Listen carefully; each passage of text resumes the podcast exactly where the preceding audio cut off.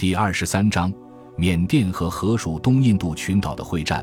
随着马来亚和新加坡的陷落，他们在大陆上的战略目标就只剩下仰光和滇缅公路了。仰光距离高加里山口，从泰国进入下缅甸的主要入口并不远，而通过公路和水路前往滇缅公路也只有不到九百英里路程。为了保卫这些目标以及德林达伊缅甸国土中类似阑尾的一部分，从毛旦绵延伸至维多利亚角。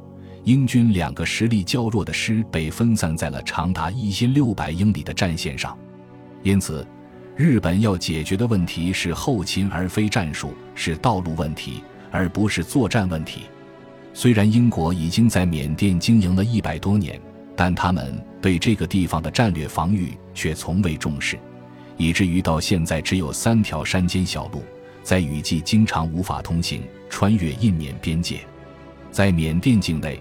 除了仰光密支那腊树铁路和仰光卑缪铁路外，所有南北向的交通干线仍然要依靠以伊洛瓦底江为主的各条河流。因此，运往重庆的物资必须在加尔各答装船，经过七百五十英里的海路到达仰光，然后经五百英里的铁路转运到腊树，再通过九百英里的公路运抵目的地。此时。英国和日本都面临着交通线问题，一方要利用交通线撤退，另一方则要用它们进攻。此外，日本掌握制空权也使英国的处境更加艰难。一月二十一日，日军经过一番战斗后，突破高加里山口，翻越道纳岭，扑向毛旦棉。英军面对日军的进攻，节节败退，先后退至萨尔温江、比林河和西当河。期间，唯一有些激烈的战斗于二月十五日至二十日发生在比林河一带。三月七日，英军决定从在这段时间经常遭到猛烈轰炸的仰光疏散。为了实施撤退行动，哈罗德·亚历山大少将接管了自十二月二十八日起一直在指挥作战的赫顿中将的指挥权。亚历山大决定分两路撤退，一路溯西当河而上。与当时正在罗卓英将军指挥下从曼德勒南下的中国第五军及第六军会合，另一路则溯伊洛瓦底江而上。英军的撤退和日军的推进都很快。三月二十二日，日军逼近伊洛瓦底江边的卑缪，并在西当河畔的铜鼓与中国军队和英军右路纵队交战。四月一日，英军左路纵队从卑缪撤离。并北上破坏仁安羌一带的缅甸油田。两天后，曼德勒在空袭中化为一片废墟。接着，在十日，日方又有一个军突然从泰国北部的清迈出现，向缅甸进攻。于是，英军右路纵队匆忙撤向东敦之。当地的中国第六军遭到突袭后溃散，而且没能再重整旗鼓。日军高速冲向滇缅公路。并于二十九日在西部将其切断。第二天，日军的坦克就开进了腊戍。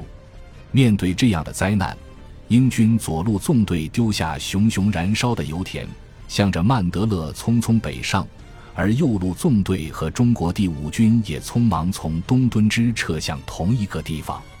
在曼德勒，中英双方决定让中国第五军撤向密支那，以便与中国保持联系。而英军则撤向位于钦屯江西岸的公路终点格里瓦。五月一日，守军放弃了曼德勒，横跨伊洛瓦底江的阿瓦大桥也被炸毁。日军的中路主力继续追击中国军队，左翼也在对撤向钦敦江的亚历山大部施加压力。后者冒着日军飞机连续不断的轰炸和扫射，终于在五月十五日到达钦敦江边，在格里瓦。英军破坏了所有重装备，因为接下来只能通过一条林间小路继续撤退。英军带着成群结队的难民穿过丛林。截至二十八日，大部分人已经跨过印度边境。与此同时，撤至印多的中国第五军发现继续北上过于危险，因为此时巴莫已在日军手中。罗卓英将军和史迪威将军决定撤到印度境内。于是他们调转方向，在曼西丢弃了所有运输车辆，顺枪击河而下，到达霍马林。他们乘坐当地人的小船和独木舟渡过钦敦江，于五月十三日季风突至时进入青丘陵，然后穿越那家原野，在二十日进入英帕尔。一场非同寻常的惨败就这样结束了。用史迪威的话说，我们被狠狠揍了一顿。在横扫缅甸和攻略菲律宾的同时，日军还在忙于占领婆罗洲、大拉根、西里伯斯、塞兰、巴黎和蒂汶等岛屿。他们在路上几乎是兵不血刃，在海上也是直到一月二十三日才遭遇到有力的抵抗。在旺加西海峡一场持续四天的海战中。日军有多艘运输船被击沉。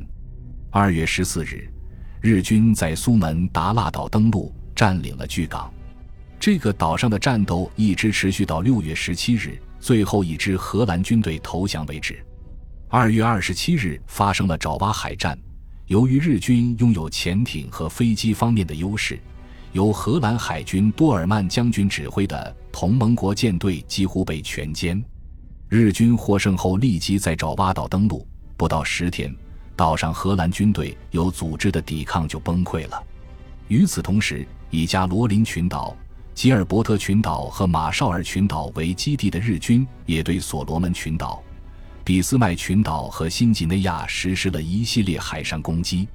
一月二十三日，日军在新不列颠岛登陆并占领了拉包尔。同一天，他们还在新爱尔兰岛的卡维恩登陆。到了月底，所罗门群岛中布干维尔岛上的基埃塔也落入日军之手。三月七日，日军又在萨拉马瓦和莱城登陆，开始了对新几内亚的入侵。就这样，没等菲律宾的战斗结束，同盟国在南太平洋的抵抗就彻底崩溃了。除了可控制托雷斯海峡的南巴布亚之外，日本的防护屏障已经基本建立，因此，为了封堵这个缺口，日军在临近四月底时决定攻占莫尔斯比港，并推进到新赫布里底群岛和新卡里多尼亚，以切断从夏威夷和巴拿马到澳大利亚的补给线。感谢您的收听，本集已经播讲完毕。喜欢请订阅专辑，关注主播主页，更多精彩内容等着你。